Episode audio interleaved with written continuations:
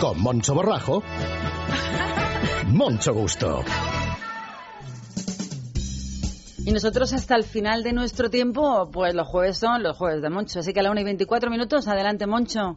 Querida Mara y queridos radioescuchas, muy buenos días, lluviosos y maravillosos días, al menos para una tierra reseca como es la nuestra, no solamente de agua, sino falta de muchas cosas. Una de ellas de vergüenza.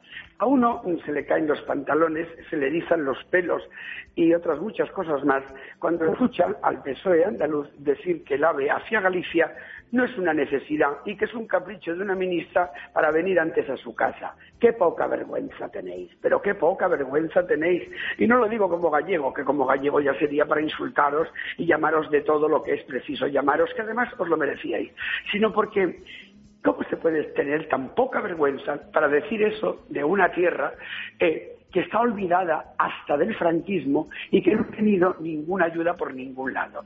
Cuando Andalucía se montó en la época del socialismo una expo que no venía ni a cuento solo por arreglar una ciudad y unas comunicaciones. Cuando además el AVE llegó a Sevilla, no sé si para que el señor Guerra tuviera relaciones sentimentales más rápidas o para que los caciques pudieran manejarse mejor por esa tierra. Lo que sí es cierto es que mm, si somos todos iguales, creo que todos necesitamos medios comunicación, pero lo que sí es curioso es que se quejen aquellos que menos cosas aportan al capital nacional. Es curioso, y a uno le cae la cara de vergüenza, de pensar que sean los socialistas andaluces, porque los demás también han montado en cólera ante tal comentario. De los catalanes ya no pienso ni hablar, porque ya sabemos que son unas personas que los suyos los EU y lo de los demás no nos importa. Bueno, pues bien, señores, aquí estamos nosotros, que es muy curioso. El norte existe y el norte, el norte es de las zonas más productivas de todo este país.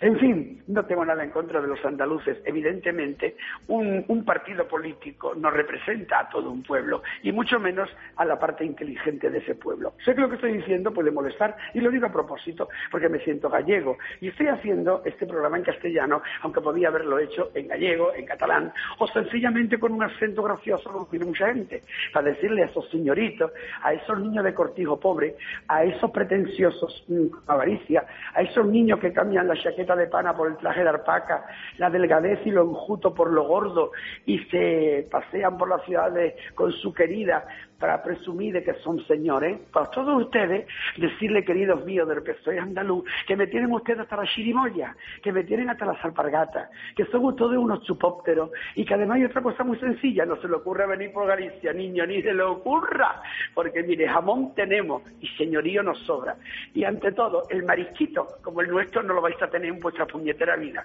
Eso sí, querido pesoísta andaluces. Cuando vayáis a comer a Madrid, ya sabéis cómo os llaman en todos los restaurantes, ¿verdad? Los Yolubina, porque mirabais la carta y era lo más caro que había. ¡Qué vergüenza! Adiós, señores, a comer lubina.